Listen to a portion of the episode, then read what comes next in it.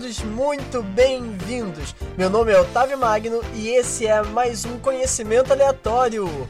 Gente, o Conhecimento Aleatório é um oferecimento de Arco-Íris, Produtos Orgânicos e Estilo de Vida, Expresso Hermes, Hotel Valhalla, Hotel e Cassino Lotus, Estúdios Mac, Camas d'Água do Crosta, Bunker 9 e Projeto Sticks. Galerinha, utilizem produtos mitológicos, mas lembrem-se sempre de que alguns locais são extremamente perigosos. E desde já, eu gostaria de pedir desculpa pelo barulho dos ventos e pelo barulho dos carros. Não são a minha culpa, tá ok?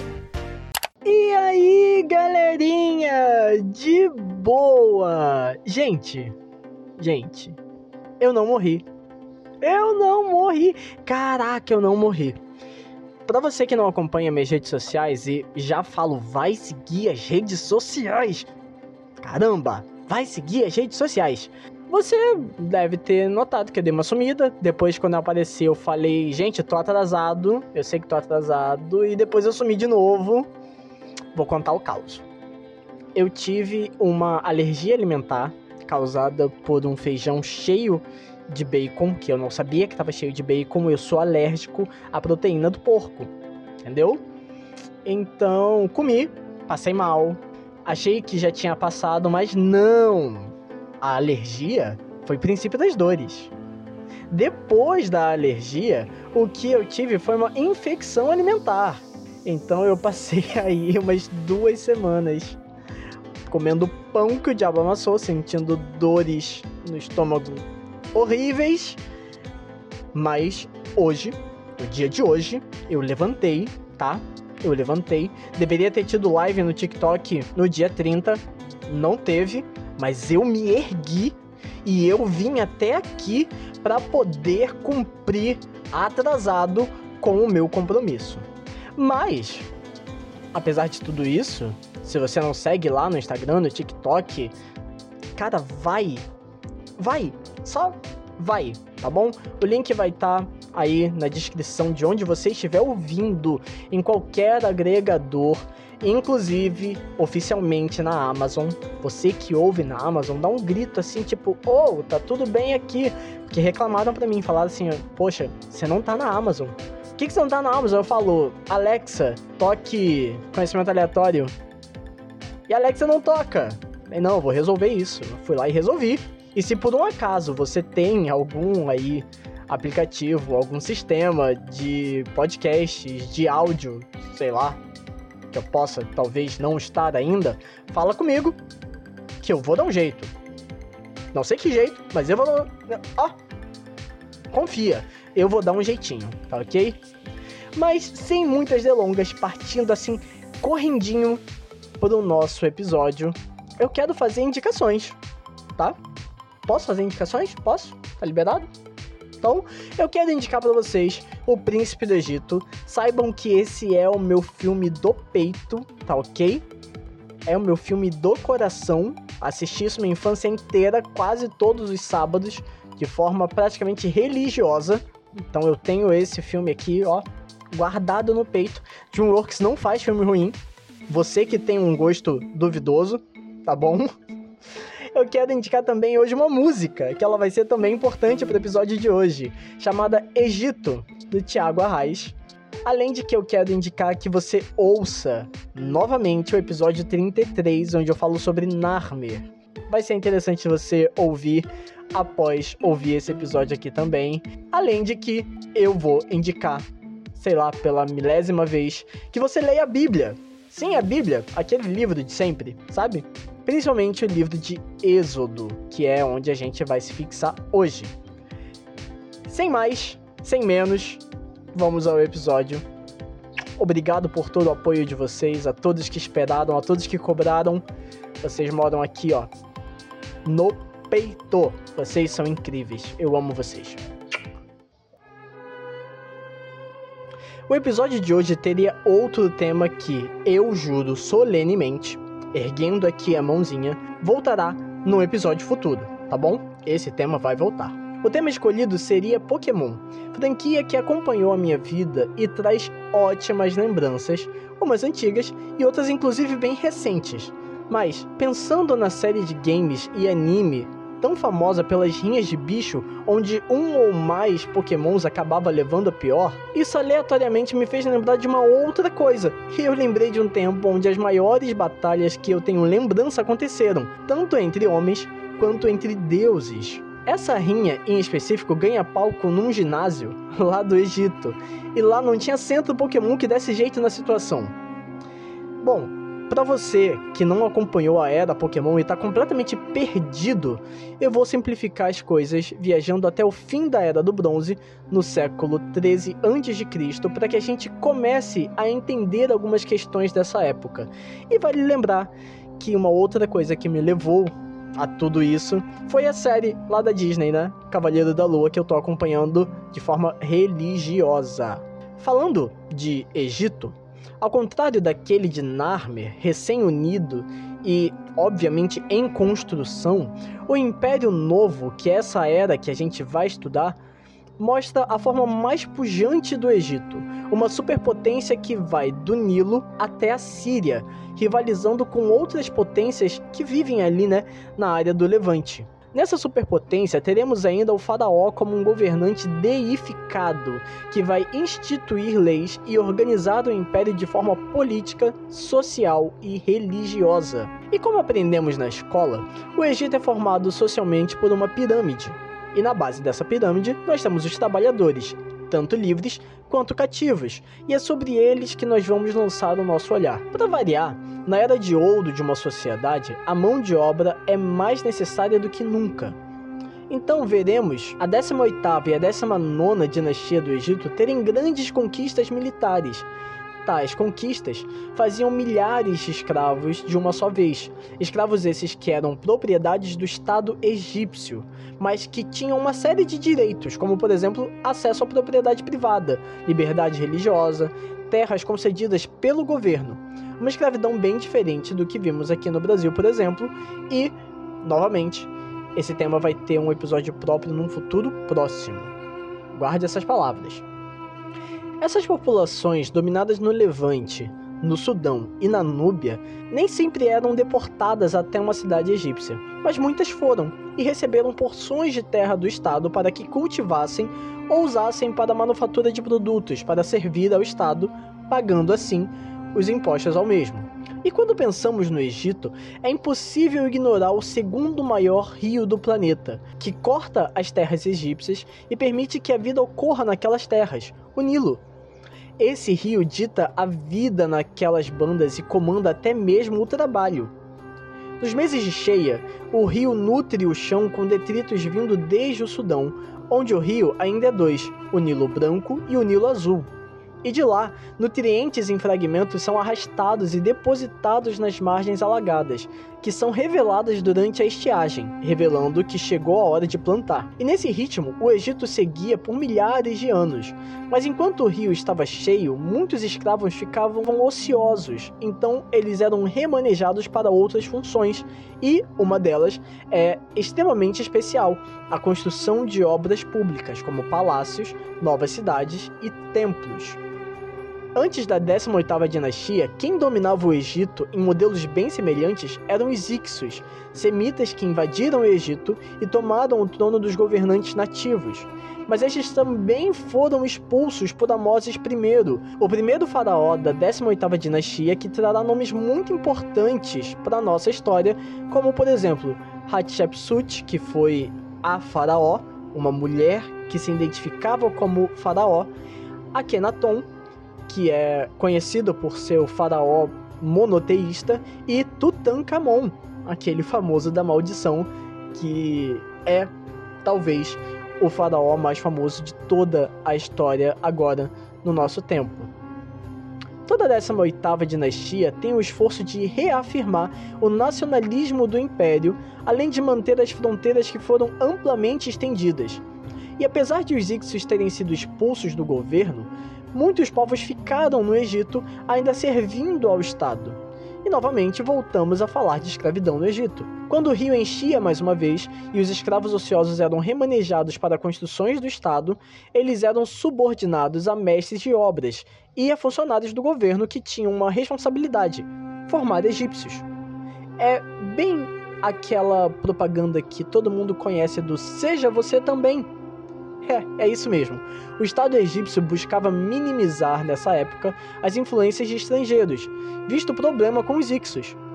Logo, haviam funcionários do governo dedicados a cantar, pregar e contar sobre os deuses do Egito para converter esses escravos, fazendo novos egípcios. E, óbvio, quando você se convertia, você recebia privilégios sociais. É uma época onde vemos entre os povos não egípcios que viviam no Egito bastante sincretismo, porque nem todos abandonavam suas antigas práticas, mas assimilavam a fé egípcia e a misturavam com a antiga fé. E é aqui que começa o nosso episódio de verdade.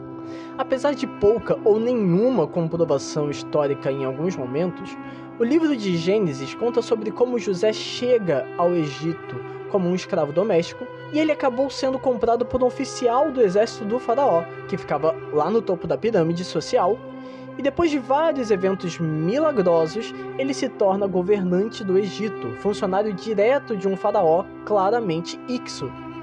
No fim dessa história, José traz para o Egito toda a sua família, sendo alocados na terra de Gozen, fecha a porta da quinta série, tá ok? Terra de Gozen, um território no delta do Nilo. José e seus filhos morrem e a sua família cresce de forma absurda, criando nos egípcios o medo de uma nova rebelião, de uma nova dinastia de Ixos governando o Egito.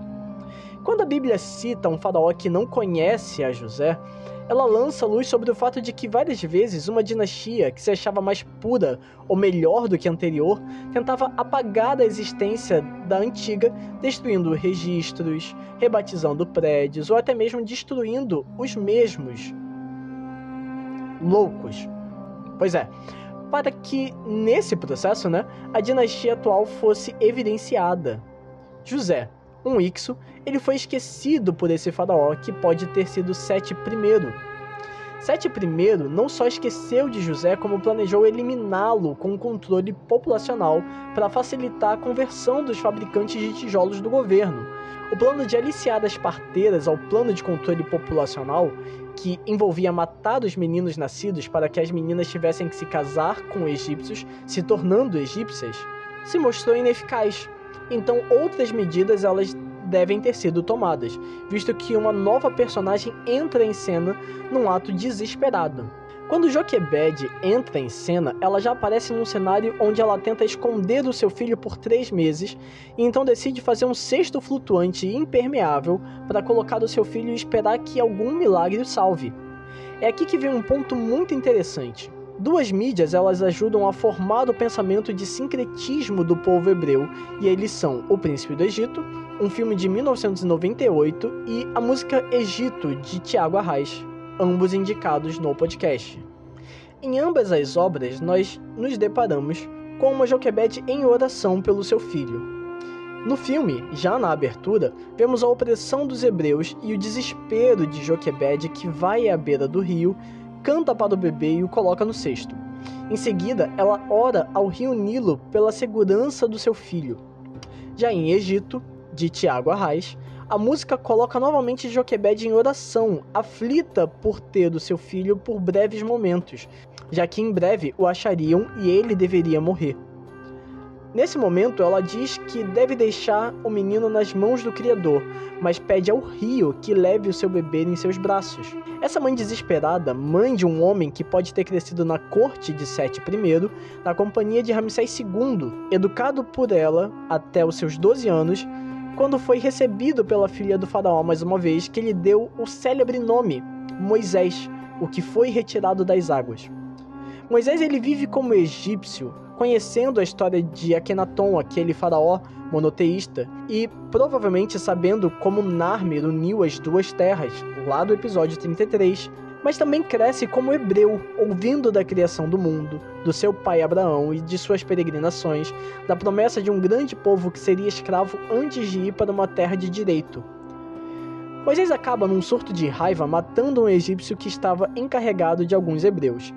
Isso significa que ele deveria pagar aquela vida com a dele mesmo, e por isso ele foge.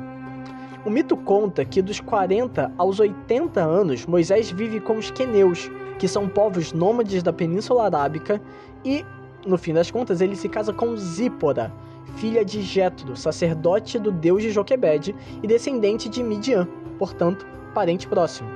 Nesses 40 anos, ele aprende mais ainda sobre a cultura de seus antepassados e escreve o primeiro livro da Torá, Gênesis, até o dia que ele é chamado pelo Deus daqueles contos de sua mãe e de Jetro para retirar o povo de Israel do meio do Egito. É nesse contexto de retorno que Moisés se encontra numa questão delicada. Ele provavelmente carrega em si um problema de dicção ou um idioma enferrujado por 40 anos de exílio. Ele teme não ser capaz e recebe de Deus a segurança de que milagres ocorreriam e convenceriam os hebreus e egípcios que passassem por Moisés. E com relação à fala, seu irmão mais velho, residente no Egito, falaria em nome de Moisés, como Moisés falava em nome de Deus. E vamos à rinha. Quando Moisés pisa novamente no Egito, que não mais busca o matar, porque o antigo faraó, Sete I, já estava morto, ele chega com o objetivo de questionar o status quo da época, a religião. E não só uma religião, mas a maior religião do maior império que o mundo já conheceu até então. Moisés encontra Arão e em seguida os anciãos da comunidade hebreia, e em seguida ele encontra o faraó, deixando claro que o descumprimento da vontade divina traria consequências duras. Mas o faraó não curtiu a situação, que além de tediosa, atrapalhava o trabalho com aquelas reuniões entre anciãos. Logo, o trabalho do povo deveria ser priorizado. O Estado não mais forneceria palha, matéria-prima de tijolos antigos, Agora, hebreus iriam ter que coletar a própria palha e entregar os mesmos tijolos na mesma frequência. Trabalho dobrado, capatazes seriam postos sobre eles para que não houvesse nenhuma morcegagem ali. Era o coração endurecido de Faraó, indicando que aquela batalha não seria vencida sem duras penas. E se você quer saber o porquê de o Faraó ter esse coração duro, sugiro que você compareça às minhas redes sociais para descobrir tá ok? E bom, é agora que a criança chora e a mãe não vê. Moisés ele tá entre a missão divina e a desaprovação do povo que ele veio resgatar. Então Deus entra em jogo para começar a contestar poderes então reais para os egípcios e hebreus, e as primeiras pragas caem até mesmo sobre os filhos de Israel. Quando você para para analisar o que vem a seguir, você nota que cada praga é um tiro de um atirador de elite. São ataques premeditados. As pragas elas não são punitivas, muito menos castigos divinos, mas são demonstrações da força e do controle sobre aspectos que todos achavam ser de outras deidades. A pergunta de cada praga é: de quem é o poder e de quem deve ser a glória? Mas isso você só vai entender quando a primeira praga chega. O deus Hapi, que se personifica no corpo do rio Nilo e que nutria o Egito, ele é contestado agora. Moisés transforma com seu irmão as águas do Egito, mas essa batalha termina no empate, já que os magos do Egito repetem o feito para mostrar ao faraó que estava tudo bem. O Horus vivo não precisava temer, e essa é a primeira praga universal, que não distinguia hebreus e egípcios. Com águas com a coloração vermelha como sangue, não se podia regar nada, cozinhar nada, plantar nada. A fertilidade de Hapi foi duramente questionada, assim como outras divindades associadas ao plantio e aos peixes que acabaram morrendo. Várias deidades eram relacionadas a esses peixes. Na segunda praga, Heket, a deusa sapo, recebe o ataque. Provavelmente essa praga foi impulsionada pela anterior, onde os sapos saíram da água pela má qualidade da mesma ou por falta de comida. A questão é que Heket era uma deusa benéfica. Ela ainda era ligada à criação e ao ciclo da vida, que passava pela água e era trazido à terra, sem esquecer a correlação dos dois elementos. Água e terra sempre foram muito significativos para o povo egípcio. Nessa nova praga universal na terra do Egito, Faraó viu seus magos fazerem o mesmo feito, mas eles não conseguiam reverter a situação. Rãs eram sagradas, não deviam ser mortas, e o povo desviava dos bichos da forma que podiam, mas o faraó teve que pedir a Moisés que retirasse os animais dali com a ajuda divina, com a promessa de que o povo poderia até adorar a Deus em paz. Ao pedido de Moisés, as rãs morreram e foram amontoadas, causando mau cheiro e desconforto geral. Faraó não cumpriu com sua promessa e então um novo ataque chegou. Quando a terceira praga, que também é universal, chegou, piolhos foram invocados do chão por Arão, E piolho pode ser um termo coringa para inseto pequeno que se alimenta de sangue, e por isso é vetor de doenças. Então pode ter sido os piolhos que já eram pragas do Egito há muito tempo e faziam com que esse povo fosse muito higiênico, tomando vários banhos, se cobrindo de óleos corporais, mas podiam ser mosquitos, também impulsionados pelo desequilíbrio ecológico instaurado. Sem peixes, e sem girinos, e sem as rãs, os mosquitos não tinham concorrência. Então eles se desenvolveram em quantidades absurdas e atacaram o povo do Egito sem distinção entre nativos e estrangeiros. Nem mesmo os animais escaparam. Dessa vez, os magos não repetiram o feito e nem retiraram a praga do Egito. Por isso, Tote é relacionado a essa praga, já que ele é o deus da magia e do conhecimento. Ele deveria ter dado os recursos para mostrar poder. Além de outros deuses ligados a insetos, como por exemplo Kepri, o famoso deus escaravelho. A quarta praga meio que complementa a segunda e continua a terceira. Moscas. Mais insetos são enviados para o Egito, mas essa praga não é mais universal. Deus começa a fazer distinção entre o seu povo e o povo egípcio, mostrando que há benefícios em estar com ele. Moscas também são vetores de doenças, mas se alimentam de tudo aquilo que encontram e se aproveitam de matéria em decomposição para se reproduzir com as suas famosas larvas, que você provavelmente deve conhecer. Podemos novamente colocar o descontrole ambiental como fonte, mas eram os deuses do Egito quem estavam no foco dessa praga. Novamente não houve defesa, e de novo, um pedido do faraó que não cumpriria sua parte do acordo. E isso gera a quinta praga sobre os egípcios. Uma doença se espalha por rebanhos, especialmente sobre bovinos, animais muito importantes para a cultura egípcia. E o próprio faraó, ele usava um ornamento chamado cauda de boi, muitas vezes associando o mesmo ao boi por conta da fertilidade, da virilidade e da força. Nos mitos, nós temos ainda Apis, o deus da fertilidade dos rebanhos, que geravam trabalho, carne, leite, e temos ainda Ator, a deusa da maternidade, do amor, do cuidado, e outras deidades também se identificavam como bovinos, como Nut, por um exemplo. Sem resposta dos deuses, o gado adoeceu e morreu, Talvez a escassez de bons alimentos ou água das primeiras pragas ou parasitas dos piolhos e das moscas, mas vários animais terminam mortos no Egito. E agora temos a vez dos humanos e Imhotep, um polímata, que você pode ouvir o que é um polímata lá no episódio 20. Esse homem ele vive na terceira dinastia e ele foi deificado como deus da medicina. Ele era médico, advogado, poeta, filósofo, então ele foi um cara incrível para a época. E é esse sujeito que é desafiado após Moisés e Adão espalharem cinzas de um forno pelo ar. Essas cinzas tocavam o povo e traziam bolhas que estouravam em úlceras. O deus da medicina, Imhotep, ele tinha em suas mãos as ciências de remédios, de curas. Já o faraó, ele só tinha um orgulho grande demais.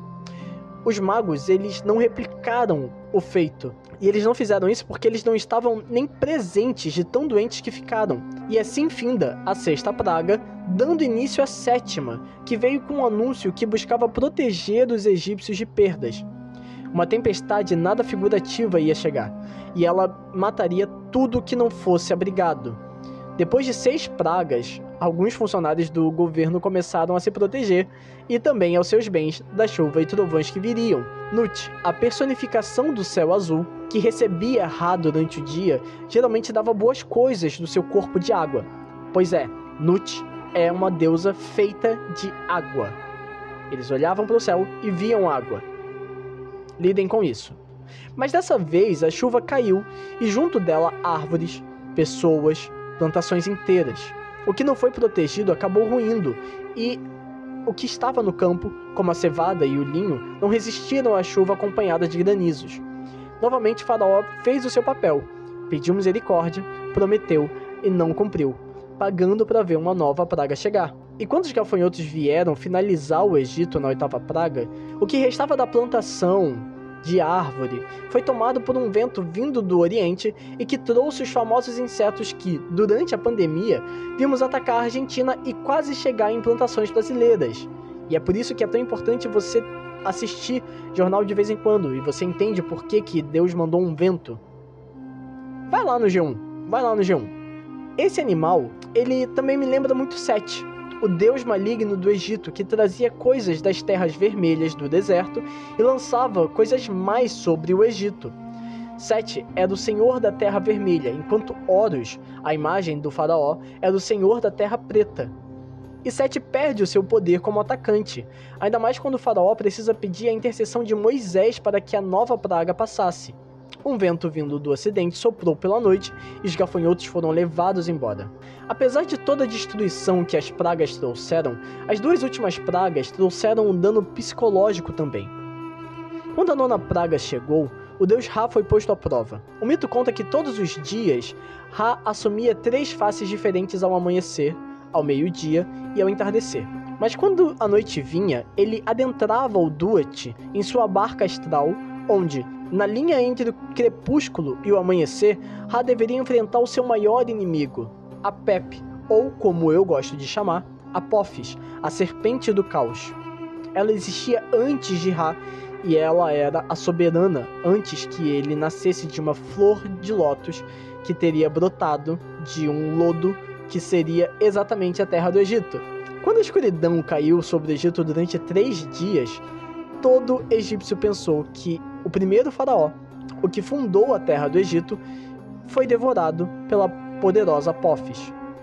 Faraó tentou ludibriar Moisés mais uma vez com um acordo falso, mas a recusa de Moisés Faraó decidiu que mandaria matar Moisés se o visse novamente. E é então que a décima praga começou. Foi anunciado que Deus visitaria o Egito e o seu povo. Nessa visita, ele feriria o Egito e julgaria os seus deuses. Como se ele já não estivesse fazendo isso. Mas tudo bem. O povo de Deus, ele deveria festejar a Páscoa, a saída, o êxodo, regras foram passadas para essa tal festa, e o sangue do cordeiro que deveria ser servido nessa festa deveria também manchar a viga e o batente das portas das casas, e esse seria o sinal deles com Deus. E esse aviso ele se espalhou pelo Egito inteiro. A visita de Deus ao reino da Terra Negra levou de todas as casas que não foram marcadas o primogênito de cada ser vivo do reino Animalia nada escapou, nem mesmo o Horus vivo. No palácio, o protegido de Horus e filho do mesmo estava morto. O filho mais velho de Faraó não iria assumir o trono. Curiosamente, o filho de Sete I, Ramsés II, ele repete essa história. É por isso que, depois de várias pesquisas, eu decidi fixar essa história nesse tempo. Bom, o nome desse filho mais velho de Ramsés II, eu vou tentar falar, mas eu vou falhar várias vezes. Mas eu vou tentar. Vocês vão rir disso lá no final. O nome desse homem, né? Porque ele morre aos 25 anos, a minha idade, olha só. Ele se chamava Amenerkepechef. Eu nunca mais vou repetir isso na minha vida. Esse era o nome do cara. E ele morre. Não se sabe muito bem do que, mas ele morre e quem assume é um outro filho de Ramsés II. E vale também lembrar que por que, né, que eu fixei essa história nesse tempo em específico? Porque nesse mesmo tempo nós temos várias coisas acontecendo. Apesar de que a minha Bíblia preferida atualmente, a Bíblia Thompson, fixa o nascimento de Moisés 300 anos antes, eu gosto de fixar essa história aproximadamente a 1250. Por quê?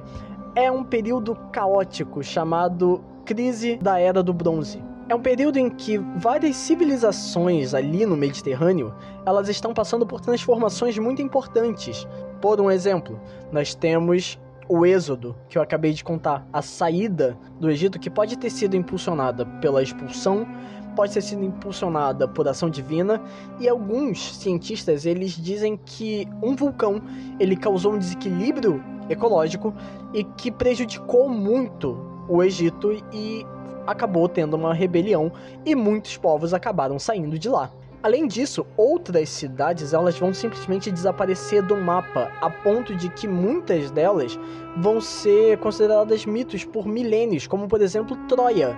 É também nesse meio tempo que Troia deixa de existir, atacada pelos gregos que visavam comandar aquela região porque Troia cobrava impostos de várias matérias-primas que vinham da Ásia através do Mar Negro e acabavam indo para a Grécia.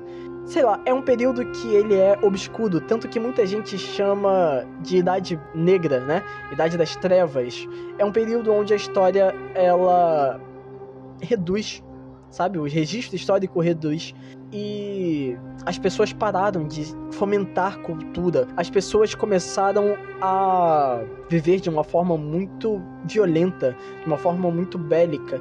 É justamente o que acontece quando o povo de Israel chega a Canaã. Eles saem destruindo uma série de cidades.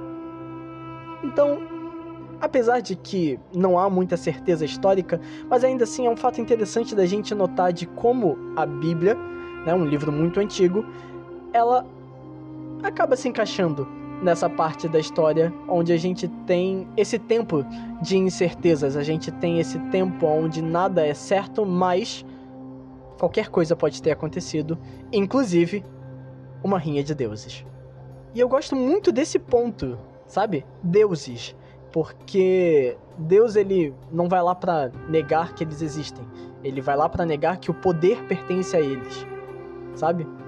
Não é exatamente anular a religião, mas tomar para si o poderio que ele considera ser dele. E eu acho isso muito mágico, eu acho isso muito interessante, porque quando o povo sai de lá, ele precisa de mais 40 anos para abandonar o sincretismo. Você vê que eles saem, a primeira coisa que eles fazem é construir um touro de ouro, um bezerro de ouro, bezerro de ouro, referente a Apis, referente ao faraó. Viram que essas influências culturais, elas demoram a sair do povo de Israel. Eles lutam com o sincretismo durante toda a sua vida. É absurdo. É absurdo, eu sei, mas é real. É real, isso realmente acontece e eu gosto muito dessa história. E eu espero de verdade que vocês tenham gostado também. Sabe, o tema seria outro, mas eu achei que esse tema em específico ele ia casar muito bem com esse momento que a gente vive onde muitas coisas estão sendo contestadas e estão sendo contestadas muitas vezes de forma brutal. A gente está vivendo também um período escuro, um período onde a violência está tomando conta. Então, além de falar para vocês se cuidarem, eu vou falar para vocês prestarem atenção no que está à nossa volta, no que está acontecendo à nossa volta, sabe? A gente está tendo uma guerra onde um país enorme está lutando com um país que tem a maior frota de tanques no mundo, onde um governo quase totalitário está lutando contra um governo que tem influências muito grandes antissemíticas, sabe? Conceitos nazistas bem fortes ali. A gente tem uma Europa que sofre de uma crise de racismo, porque eles não recebem as pessoas que passam por conflitos na África, mas abrem as portas para receberem os ucranianos que estão fugindo. É um tempo onde você não tem certo e errado. É um tempo onde você não tem gente boa e gente má. A gente não tem essa dualidade tão bem identificada no nosso tempo. É um tempo estranho. Então, além de falar, ah, eu espero que vocês gostem e tal, eu peço que vocês analisem o tempo em que vivemos. Sabe? Da mesma forma que os egípcios e os hebreus daquela época tiveram que analisar bem o seu tempo e tomar posições. Posições sábias. Posições que beneficiem ao todo, ao muito. Tomem decisões corretas, tá ok? Bom, eu espero que vocês tenham tirado o título, tá bom? Tira o título. Por favor, tira o título. Mas, fora isso, fora tudo isso, eu espero que todos vocês estejam bem, tá bom? Tá começando a liberar o uso de máscaras, então regula bem onde você vai usar, onde você não vai usar. Mas continua tomando seus remédios, toma suas vacinas, trata dessa cabeça, meu irmão, trata dessa cabeça, trata desse corpo e fica bem. Eu espero que vocês fiquem com Deus. E eu não sei com que tipo de Deus vocês vão ficar, mas eu quero, de verdade, que vocês fiquem bem. Tá bom? Um beijo. Amo a todos vocês. Vocês são incríveis. Creiam nisso. Até a próxima e tchau!